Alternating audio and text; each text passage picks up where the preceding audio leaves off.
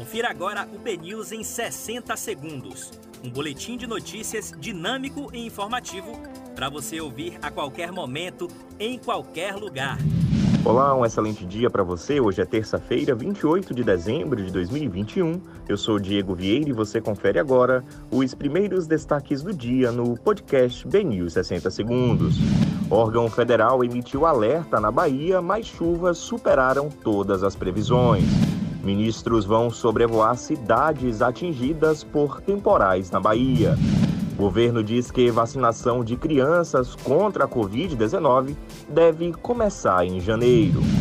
Polícia Rodoviária Federal registra mais de mil motoristas embriagados durante Operação de Natal 2021.